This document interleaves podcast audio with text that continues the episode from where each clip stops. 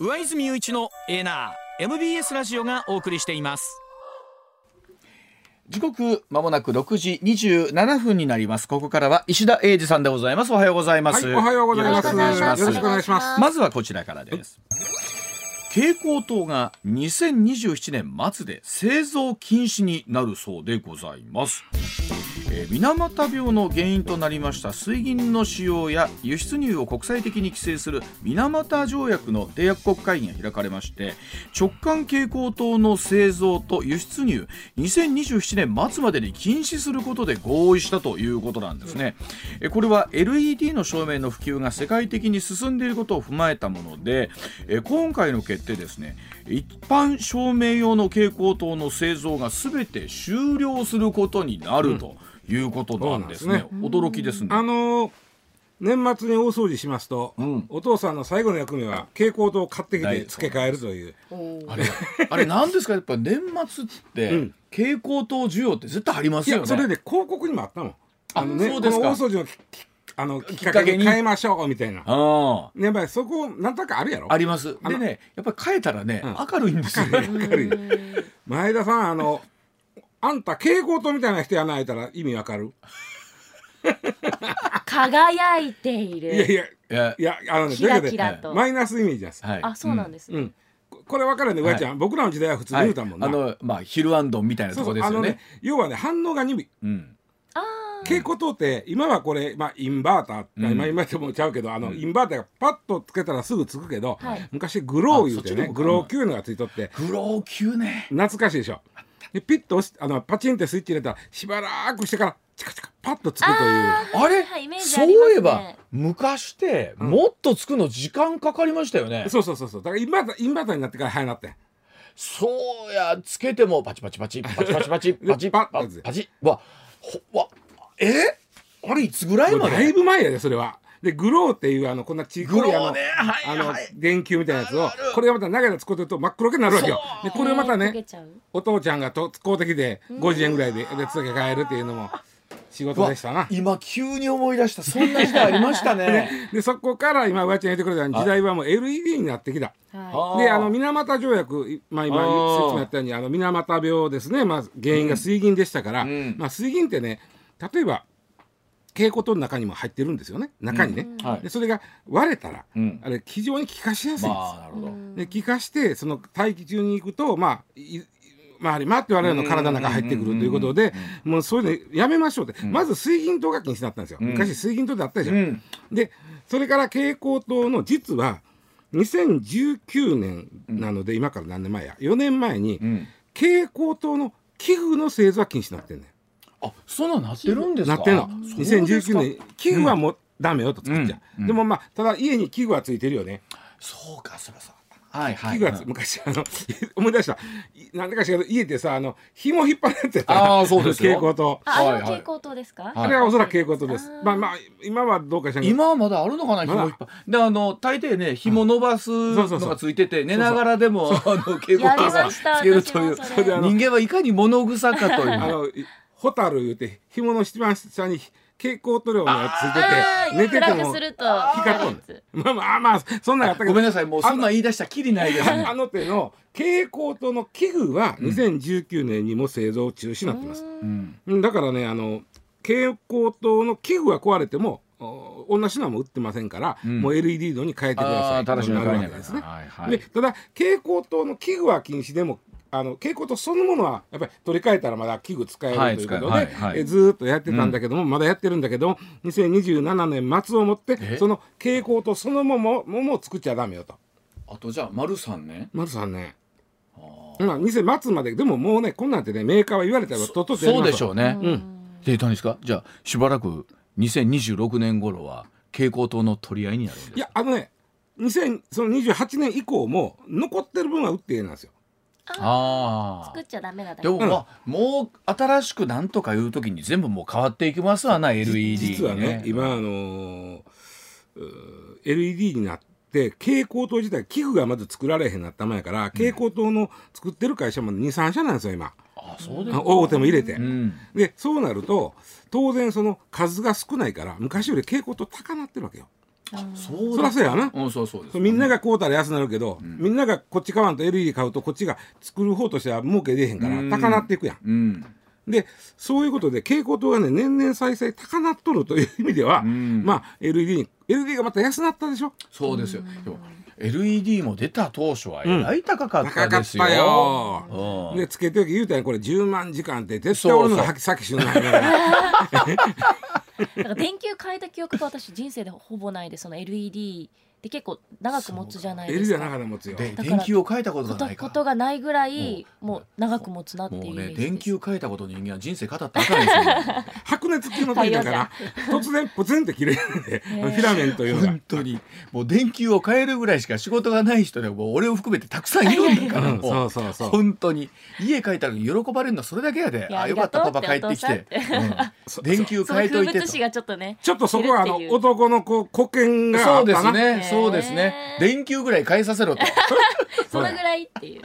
うん。でそう買いに行ったよな。そうですよ、へー。ででもこの年末はまだその風景は見られるんですよね。まだね。家にあるとこは。で家。ねあのまあメーカーもねあの在庫はそれは売ってしまいたいやろうから、2028年以降も売ったらあかんってことはないんで、うん。もっと言うとその使ったらあかんってことはもっとないわけね。うん。あのはい作ったらあかんだけで、うん。蛍光灯でもまあ蛍光灯はどっかで寿命絶対きますから。来ます来ます。でどうですか？2030年頃には世から蛍光灯はなくなるんでしょうね、LED ってさ、うん。あの蛍光灯みたいにだんだん暗なっていったりせえへんよな。確か。俺あんまりそういうイメージないね。んああれ？うちらの会社って全部まだ蛍あれね蛍光灯やねんけどどうん。LED やねんあれ。蛍光灯にの形しとるけどあれ LED やあれ LED なんですか？これ実は、うん。あのー蛍光灯ってね2つややこしい部分があって、ん。一つはそういう非常に有害物質が出るもんやから自治体によってはね回収の仕方がこう結構厳しかったりするわけ。ああそうですか、うん、もう割れてしまったらしゃあないけどね、あの割れる前のやつは中に水銀入っとるから、うん。あの自治体によっては厳しいとこなんかは例えば、えー役所のとこにス,、ステボックスがあるんでそこに掘そってくださいこに持ってかなあかんっていうとこもあるし、あそう、うん、結構やっぱりあの神経質なこれもんで LED スタジオ？これ LED これも LED あさっき僕らが打ち合わせしてたあそこはうん。長い電気がいっぱいあるでしょ、うん。あれよう見たら LED でしたわ、ああれ LED か、うん、あ蛍光灯や思ってた。意外と変わってるんですね。うでねややこしいややこしいな。捨て方よりもっとややこしいのが今蛍光灯があると。んうん。でそこに LED をつけるときに、うん。えー割とね、うん。特にこの電球型のやつなんかはそのまんまつけて OK ですよってのが多いわけよ、うんうんでも長細いやつね、うんはいはい。あれはねそのままじゃあかんということは要はあんねん。機械がうん。機械をちょっとあのなったら、えー LED 対応になってるかどうかいうことか？LED 対応にななってるかいうことと、ん。その安定期ちょっと難しいです。安定期っていうのを間にかましたらいけますよとかね、うんでもうなんやったらもう器具ごと LED 対応に変えなあきませんよとか。あそう。で僕一回こんなことあって長いあの LED がちょっとええな買う買い替えようとしたの、もうそれこそ大掃除の時に、もう LED 変えたらもう毎年変えんでええやんか。ら。そしたらでまあ電気屋さん行ったら、この、L、長い LED のこの電灯が、うん。あなたの家のそのやつに、あの合うかどうか分かりませんって使えるかどうか分かりませんって言われて、はいはい。やっぱ最悪火事になりますねと。あそう。会えへんだら。あそうでっか。そうでですか。それはどうどうやって分かりますのって言ったら、ん一か八かつけるしかないって言われて、そんなそんなことちょっとあります？待ってそんなことある？ほいで。一か八かつけるしかねつけへんだからああかんねやと思ったけどあー。まあまあなんかやるとねあの機械によってはねあのまあ最悪火災な原因になったりもするんで勝手にやったら。絶対うちの実家の缶の部屋のあれはもう昔ながらの蛍光灯や思うわ。あ紐ついてたもあれも出たせいわあので丸いんやつの紐ついててちょっとの伸ばしとったもん。丸いやつの丸いやつのあの二つあのなんちゅうの？ちっこいやつと大きいやつがセットになってるやつ。あるある。みたいな。うんある。うんあ渦巻きじゃなくてね丸いと二つあるのよそうなんだ。でだ大と中みたいなのがあれ絶対もう無理ですわ。あれごと変えなあかんということですね。だおそからくあの機械ごと LED 対応のやつに変えてっていうことになると思うんですよね。ちゃけた話しますけど、ううんちの缶とかおとんなんて、絶対 LED の方が長いですよそうですよ。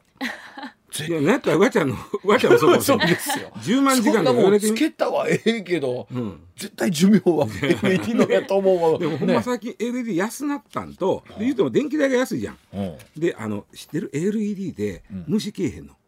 ああそう、えどぼぼ詳しいこと知らんけど僕虫にあれそこまで知らんねんけど虫ってその、えー波長で来よるわけやん、はいはい。電気の、うん。で LED が出してる波長は虫は興味ないみたいで、ああそう、うん、そうほなあの夏にあの辺り金分がブンブン言う風物詩もなくなるわけ、あんまないね。だから LED 以外の白熱球とか蛍光灯は来よんねやんか、うん。だからその女性の方でもうちょっと私い家に虫入ってきて苦手や人は、もうこの際 LED に変えた方がいいかもしれない。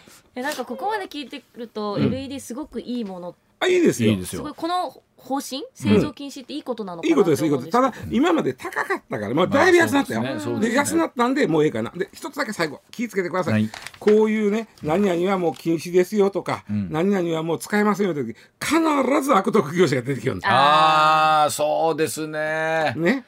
わかるわ。必ずこれ買えなあきませんよとか法律でこんなんなってますよとか言うときますよ。使うのはなんぼ使っても結構です、はいはい。ただ、ね。あの次壊れた時にもうないんで、んあのまあ早めに LED に変えとくのはええかもしれませんよっていうぐらいのもんです。でもなんかなくなるとなくなるであの 紐を伸ばすやつとか あの先についてる蛍光灯の白い玉とかああいうものに関わってる人はどんな思いかなとか すごいちょっと考えてしまうわ。まあはいはい。では6時38分続いてこちらです。えふるさと納税寄付金が4倍に増えたというお話でございます。え今週月曜日にも少しこの話させていただいたんですがふるさと納税の制度でですね2022年度人口1人当たりの寄付の受け入れ額が多かった上位50の市町村の特定目的基金の残高1905億円に上りまして4年前と比べて倍増していることが読売新聞の調査で分かりましたえ1人当たりの寄付額が229万円と最も多かった和歌山県の北山村。税収20年分以上の金額を積み立てているということなんですね。でその使い道なんですが読売新聞がですね50のその市町村に取材したところ具体的な使い道を回答した自治体7つの市と町にとどまったということなんですね。総務省自治体には寄付金の使い道を明確にするよう求めている。有効に使われていないのであれば問題だとの話をしているということなんですけれあども。のふるさと納税っていうのが始まってちょうど15年なんです、ね、あもう15年ですか。2008年でした調べたら、うん。ってことはうん。15年、そう15年っていうのは僕に占めたらまあこないだやねんけどまああそうですよね。まあ、はい。でも前田に占めたらもう15年前やったらいくつや、はい。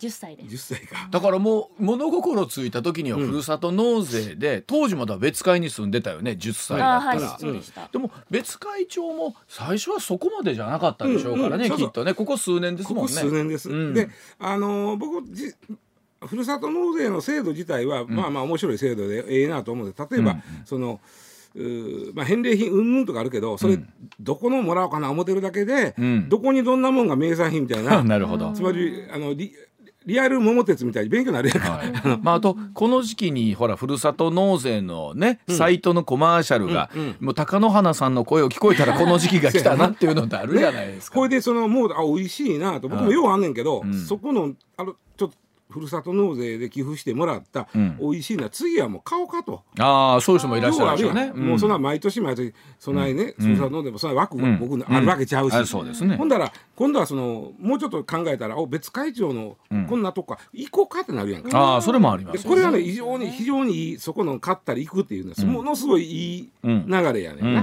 これは非常に素晴らしい。で、えーただまああのどうやったかっていろんなところにいろんな歪みが出てきよんね、うんでその歪みの一つが今回いうこの基金に集めすぎて基金に乗っかっちゃってるということなんですけど、あの自治体の基金ってね、うん。まあうーん分かりやすく言うと貯金です、うん。自治体にとっての貯金が基金なんですけど、うん。3つあります、うん。ざっくりね、はい一つは将来、えーまあ、税収が減ると、例えば人口が減ってるとこの,、この町、税収が減るから今のうちに基金に積み立てとこうという、まあ、いわゆるあの、まあ、一番これが貯金近い。な、はいはいそうですね。もう一つは今ある借金を返すために基金を積み立て、まあまあある程度積み立てといてローンを一括返済するみたいなイメージね。でこれが2つ目。3つ目は今回あの話題になって特定目的基金っていうのがございましてこれは、とりあえず、えー具体的なまあ、何するか決まってへんけど、うん。とりあえず積み立てとこっていうのははい。特定目、特定目的で名前はついてるけど、うん。実は目的決まれへんことが多いんですよ。名前だけそうなってるけど。はいは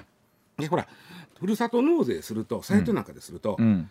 あなたのこの例えば1万円します、うん。で1万円をどう使ってほしいんですかってあります。出るやん。あります。子供の教育のためにそうなんですね。うん。で一番多いのはねこれあのサトフルさんそれこそ、はいはい。が調べて一番多いのは、その地域の活性化に使ってください。うんありますね。2番目が、まあ、復興支援、うんありますね。まあ、そういうエリアがあればうん。使ってください、もう一つは今言われた、うん。教育子育て、はい。この3つがあの、三大使ってください、うん。まあわかりやすいですしね。うん。でそれにもちろん使おうとするんだけども、うん。とはいえあまりにも集まると、うん。それももう、まあ、今年こんだけ使ってしまったらはい来年どうすんねんとかはいあるから、うん。残しとこう。はい。ってなって、うん。その溜まっていく基金がすごい溜まってるっていう話なんです。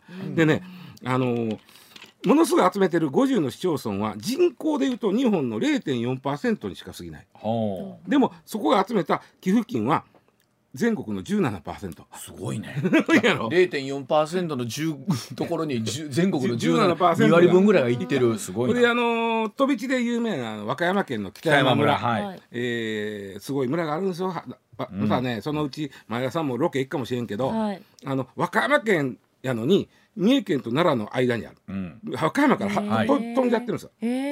これはねあのほあの新宮市和歌山の、はい。ここに材木を北山から持ってくるうん。時に川伝って持ってきてた、そのあるんで最初と最後やから最初のこの北山村も、これも和歌山やってなったんが最初なんですああそういうところなんですね。うん。うん。でそこがもうはっきり言って人口そんな多ないのに、うん。割とね返礼品のねあのなんちゅうかなえー種類が多い、うん。えーあそこはじ蛇腹っていうのが割と有名はいそうです。そんな話みたいでしたね。あとははあのお肉有名なんですよね、うん。えーあと熊の牛かな、うん。あとわ新宮とかこっちとつながってるんで、うん。例えば新宮かな？あの辺りのあの近代マグロうん。あるやんか、うん。あそこの餌に蛇腹使ってそうらしいですね。うんだからそうなるとつながってるんで、うん。こうここの近代マグロも出せるわけ。えーつまりその餌を蛇腹を使った。一緒に育ててるわけやから、うん。だからそうそうそう。だから近代マグロも出せたりして、うん返礼品が豊富なんやね、で集まる。特にあのほら花粉症云々となってそうなのよあの蛇腹のね成分が花粉症に効くなんて言われて、うん。そうそうそうそう。余計にですよ。ね効果あるって。でそこでまあ集めて、うん。ここはもう20年分の税収に相当するあのお金がすごいですね。基金に積み立っちゃってる、はい。これ自体はねまああのまあ確かにあの総務省が言う通りにちゃんと使えよということなんですけども、うんまあそこまでこうなるっていうかそのまあ集めはったんやな、まあ、集まっちゃったんで、それやっぱりねあのうんどういくらいかな、いおそのお金を生きた金として使ううん。ための人材っていうのが全国どこでも不足してると思う。それこそでもあれでしたよね。前田さんの地元である別会長に行った時にご担当してくださった方そうでしたけどすごくまあ敏腕な方はい。で別会長あそこまでやってまあその基金をまあ例えば今だったらえー今度は人口を増やすためにそうそうそうそうそうみんなにこう住んでもらおうとかそうそうそうそううんうんでそこをうまいことアイデア出せるひ仕掛けをできる人が全国的にやっぱ欲しいけどなかなかいないっていう状態そういうことなんですよね。ねでもう一つあの、ちょっとまああの、このふるさと納税のおまあちょっとお負の部分というか、うんうんちょっと読んではい、ではそのふるさと納税に見る将来の課題の部分でございます、さあふるさと納税に見る将来への課題深掘りしていきましょう。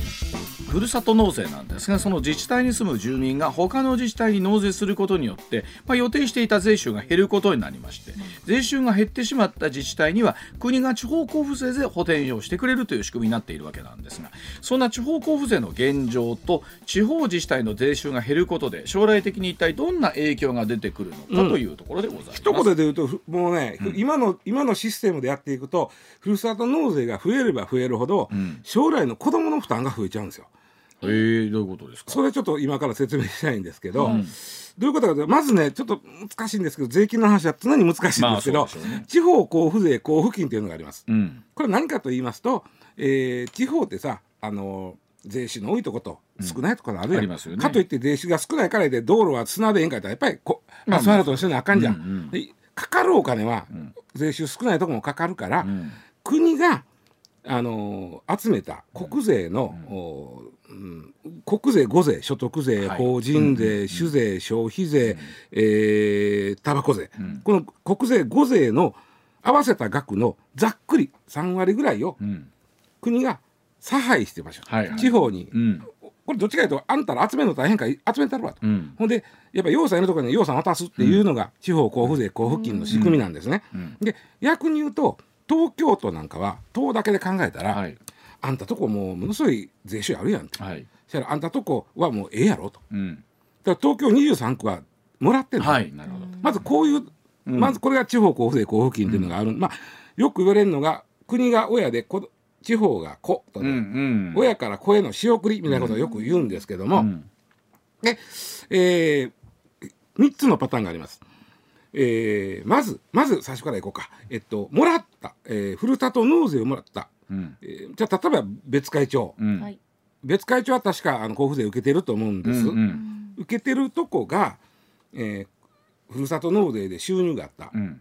ほんだったら例えば国がね、うん。お前んとこふるさと納税で10億増えてんから、うん交付金10億円減らそうかとか、うん。えー半分にしようかとか、うん。これは一切ないんです。ああそうなんですね。増えたら増えた分だけ、うんうん。そこはあのその自治体のず税増収になる。はあなるほど。丸っぽ増収になるの、で交付税が減らされたりしません、うん。まずこれが一つの大きな、はい。先ほどの北山村だってうん。交付税受けてるけどたまああま集まったお金はそれからお前交付税減らすとも言われへんからなるほど貯金しとくわけ、うん。ででまずこれが一つね、ん。でもう一つ。出す側。うん。出す側で東京みたいに、うん。まあ、23区みたいに、えー交付金を受けてない。はい。交付税交付金をもらってない。国から、国からの仕送りを受けてないとこの住んでる人が、あー自治体どっかの自治体にはい。寄付したと、多いですよね。うん。その分減るじゃん。減りますね。うん。その分減ったらどうなるかやったら、ん。えそのまんま。うんだから横浜とかが今回のリストにも上がってましたけれども、うんうんうん。出ていく一歩っていう感じで、一歩だからねえっとほんまにあのちょっとした小さい町の分ぐらい税収分ぐらい出ていくわけ、うんうんで小学校のちょっと建て替えを求めたけどその分金ちょっと苦しいぞとかさ、うんそれはだから交付税を交付金を受けてへん自治体の人がえー他の自治体にした場合はそこは減るだけ、うんうん。で一番最後が一番多いパターンで一番ちょっとややこしくて、一番問題があるんですけど、うん。交付税交付金を受けてるはい自治体の人が、うん。えー自分寄付金をしたと。うん。その場合その自治体はこれぐらい入ってくるはずの税収が減るよね、うん。減ります？減るよね、うん。でなんぼ減ったん？と国が聞く、え実は予定してたより、ん。まあ、10億減りましてんと、うん。仮にね。うん。もうもしあの人たちがせえへんだらあと10億あったんですよ。なるほど、うんいう場合は、ん。分かったと、75%7 億5千万はうん。国がなうん。交付金出したるわと、ほうほうほうほうほう。あそうなんですね、ほう75%は国が交付金出したる、うん。25%は、うん。もう自分らで何とかせえと、なるんだけども、うん。ここがまた面白くって、うん。自治体ってねどこもかつかしくもお金ないわけですよ。大体が交付金もらってるわけやから、うん。そうですね。でそこがさらにお金が出ていったりすると、ん。もっと足らんくなるから、うん。どないしたらよろしいって言った時に、うん。国がねえーっとね、えー要は借金してようとなったわけ。うん。君らその場合は借金せえと、はい。25%分足らんねったら借金してええぞあーなるほど。と。はい。でこれが臨時財政対策債というやつで、これは別にはその、えーふるさと納税に限らず、普段より足らんかったらちょっと借金してあのやってええよと、うん。これがあってかこれねあのそんな前からでもないですよ。あのここす2000年代入ってからこれうん。OK になったんですけど、うん。えー今年度末で全国の臨時財政対策債の残高つまりどんだけ借金あるかって49兆円あるんです。あそんなるんですか？あの結構49兆49兆円、えー。だからその中にはね、えーお金が出ていきました。ふるさと納税で、ん。でそのうちの75%は国がごあの返してくれたけど、うんうん補填してくれたけど残り25%はどうしようもないから、うん対策債出したいこともあるわけ、うんうんうんうんでそんなんが50兆近くあるわけ。はあ。でもそれ返さなあかんわけでしょ返さなあかん。ここははい。でここの最終的にはこの金は国が返したるんなんですよ、あ回りしば回ってらくはし回り回って。ばらくは何とかせよとお前らで、もうほいいよいいよ最後は国が結はるたる親がはるたると子供の借金を なるほど。じゃあ考えによってはすごくそれで潤っている自治体もあって、それこそ基金まで作っても一通りやってるけど、うん。まだ余ってるところもあれば、うーそういう形で今救急になってらっしゃる自治体もあるというでなおことですね。問題はその、その地方交税交付金ってね、今みんなに配るにはね、ちょっと足らんのよ、ん。まあ、2兆円ぐらい足らんねん、うん。なるほど。ね、うん。で18兆ぐらいやったけど20兆ぐらいほんまいいねん、ん。でその足らん分って国が借金してここに仕送りしてるわけ、でそこにさらにここ減ったから75%、あの補填してある間また国が借金してきて払ってるわけ、でさらにところの25%は地方が借金してええよと、ん。でも借金それ最終的には国が返しますとなったら、今あるこの50兆も、いずれ国が借金して返すわけ。あーなるほどな。ということは、なんやかんやって結構あの、まあ出てきたお金って、うん。国が借金することになるわけな。あーなるほどね。でそれって国債やから将来の子供の負担になるやん。なるほど。そういうことかんうんまあとはいえ集まるまあきまあその自治体の努力で集まってて、皆さんそれを楽しみにしててというところもあって、なるほど。えー、お知らせ挟んでさらに続けていきます。さて、えー今もカニも美味しそうだったんですけども、続いてはそうかこんな騒動がありまして今えらいものになっているそうでございます。えー貧乏臭いという発言で、まあ、じゃこ天の売り上げがというところなんですがでは、えー、とこちらのお話はですね、えーこの後7時の時報を挟みましてお送りをしていきたい。じゃこ天美味しいよ。ね、じゃこ天が美味しいんですけどもこれがまた、えー逆に売れるようになってきたというところでございます原稿書いて昨日食べたなって食べに行ったもんね。では7時の時報の後お伝えしてまいります。さあその愛媛県の郷土料理のじゃことへ巡りまして貧乏臭いと酷評いたしました秋田県の佐竹知事なんですけれどもそんなじゃこ天が売れてるとのことなんですね、はい。愛媛県は宇和島市のかまぼこ店のネットショップでは購入者の6割がなんと秋田県民だということなんですね。さらには売り上げも急増しているそうでございまして、知事の発言の前の週と比べて1.5倍くらいの注文があったということで。また購入者の備考欄にはですね「うちの知事が申し訳ないです」とか「お詫びの印に秋田の酒で弱点をいただきたいと思います」といったコメントが書かれているところなんですがこれ振り返っていくとあれ10月のそうです。23日。えー秋田市内で行われた講演会で佐竹知事がですね、秋田県知事がうん。全国の知事会で訪れた四国の料理でメインディッシュがいいステーキと思ったらじゃこ天ですと。もう貧乏くさいと。四国なんか大変ですよと。酒もうまくないと言いましてこれもう大炎上したわけなんですよね。酒。はうまいって四国。ね。高知の人お酒よう。飲むよ。高知のお酒美味しいですよ。でしかもですね高知で水揚げされるあの泥目で、うん。あのうまくないやつと言いまして、まあ、2日後に佐竹さんがまあ緊急会見開いて、もう心からお詫び申し上げたいと、はいはい。あので僕は一歩思ったんですよ、うん。この時にもあったんですけど、こう知事の人とかってこうたまに言い慣れてない人がね、うん。こういうことをあっと言うてしもって炎上するってあるじゃないですか。はいだからねあのまあ麻生さんもようここでやるけどもあの受けると思って。そうなんですよ。であの本心かどうか分かれへんねんそうなんですよ。勢いで。で言うてでもね言い慣れへん人がやったら受けへんちゅうねん。でな、うん。あの昔からこんなんなもう山ほどあったと思うねある。ところが今すぐな SNS まあまあ確かにそれはそうやと思います。炎上し演説やろ、でもまあこの佐竹さん知事ももう2日後にはごめんなさい言うて、ん。まあもうきまあでこれ僕このニュースの結論から言うとね、ん。僕佐竹さんお会いしたことない人なんあですけどはい。案外あ失礼かもしれんけど案外秋田の人から愛されてるんじゃないかという。あ、あそうなんですか。思うへん。まあまあ。だってさそんなことやった時にうちの殿がしご乱心で失礼いたしまして、うん。お詫びにじゃこ天買わしてもらいますっていう秋田県民の人がおるわけやんか。いっぱいいっぱいおるわけやんこれ、うんうん。そうはならなかなかならんのですね。それかうどうですかね。あまりにも申し訳ないので、えー今度秋田県民自体のほらイメージが悪くなっちゃうとっていうのもあると思うので、うん。県民の皆さんが。そうかもしれんけどな、うんあただね僕一つはこの、あ佐竹さんってまあひょっとしたら愛されてるのちゃうかなと思ったっていうのがう、ん。同じ時期うん同じ時期にあの熊の駆除問題がありました、はい。秋田県今年一番被害者多い多いです多いです。はい。ダントツに多いの、うん。それでまあその熊駆除してますけども、うん。それもまあ全然関係ない人からですな、その、えありましたね。ーなんで殺すんやとか、ええそのうん保護せえとかいうのがすごい、まあ、もちろんこれはこの言ってくる人も、そうほんまに思って言うてきはるから、うん。もう泣きながら言うてきたりね、うん。らしいですそねの、対応する職員の人もあの苦情電話の1時間半ぐらいかかったとか、らしいですね、うそんなことがある時に、うん。佐竹さんはいやいやまずは人権というか人命をああそそうでしょう。第一ですよと。ありますよね。であのだからそれはちょっと理解してほしい。まずは人命なんですわと。うん。で言うて、でちょっとこの言うてきはる人気持ちわかるけどやっぱり感情的になられてて、非常に感情論が多くって、うん。はっきり言って、えー市役所の職員がもう振り回されてると、そう。で言ってくる人はある意味悪気ないわけやから。ですね。で言ってくるわけね。でもうこれはもうなんとかこういうことを理解が得られるように国がちょっとちょっとどう取って、うん。ちゃんとやってもらえまへんかとうんい。うことを佐竹さん言ってはったその時その話とじゃこ天問題が同時に出てきたんこれ。うん。いい佐竹さんと そうあかんそううっかり佐竹さんと。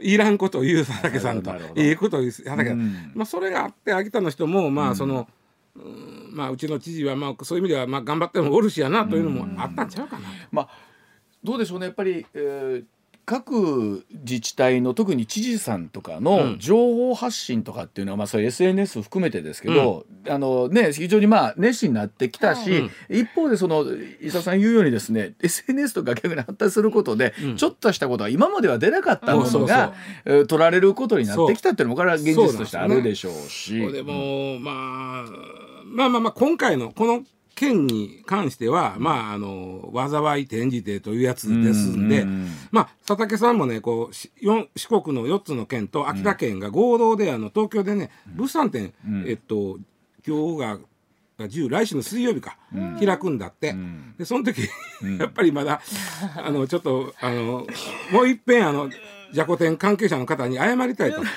言うてあって来るらしいわ佐竹さん東京に。これでだからねあのなんやろなその場のトーンとかね、その時にもあって、その美味しないやつは僕はあんまり食べ物美味しないやつ言うのもいかがなものかと思いますよ、はい。ほんまに、うん。いやあんたとこのよりうちのが美味しいわぐらいはあったとしても美味しいないと言ってへんねん。ステーキは思ってたらじゃこ天やからがっかりしたんだけど貧乏臭い。貧乏臭いでも貧乏臭いもやっぱ。まあな。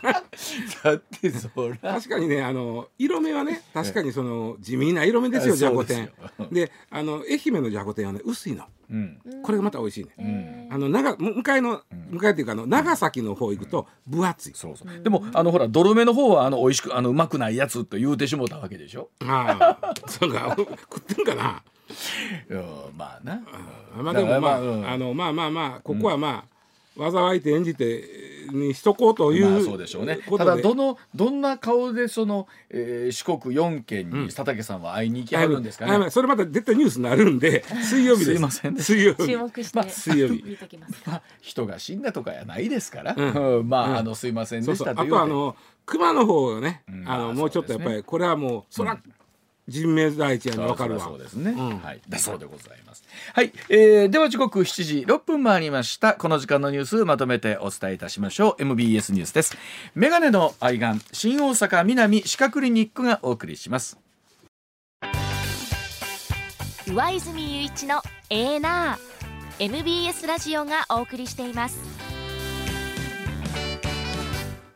取れたてピックアップニュースはいこだわりの朝どれニュースをご紹介します、はい。まずはついに表明したこちらの話題です。はい。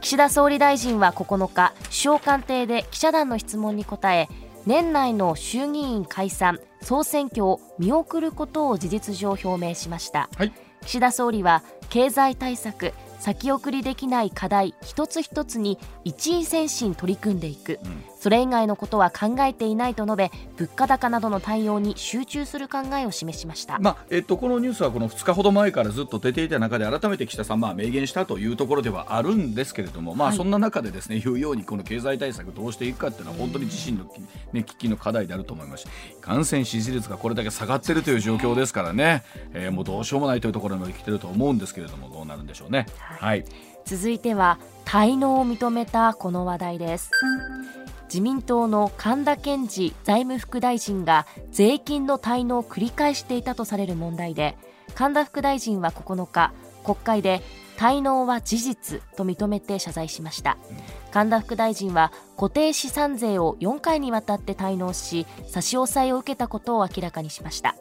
大変申し訳ない。心からお詫びしたいと述べた一方で辞任は否定しました。え先日発売された「週刊文春」の記事からということでもあるんですけれども、まあ、本当これご自身、えーね、税理士の資格持ってるというところですから分かってないわけはないですからね。財務副大臣です、ね、はい、で一方で本当にこれは任命責任というところで言うと、岸田さんはどんな思いでこれ任命されたのかなというところですよね。うん、続いては過去最大となったこの話題です。財務省が9日発表した国際収支統計によりますと経常収支は今年度上半期で12兆7064億円の黒字でした、半期ベースでは比較可能な1985年以降で最大となりました、はい、円安基調を背景に海外投資で得た利子などの黒字額が高い水準だったほか貿易収支の赤字幅が縮小しました、うん、また旅行収支では1兆6497億円の黒字と比較可能な1996年度以降で最大となったことも全体の黒字幅を拡大させました、まあ、この経常黒字の部分がですね今度は海外で得た部分を国内にどれぐらい回せるのかというところがまだ回ってきてないというところなんでしょうけれどもね。はい、はい、続いては実現すれば1年ぶりとなるこちらの話題です。日中両政府は来週サンフランシスコで開催されるアジア太平洋経済協力会議に合わせ岸田総理大臣と習近平国家主席が会談する方向で調整に入りました、うん。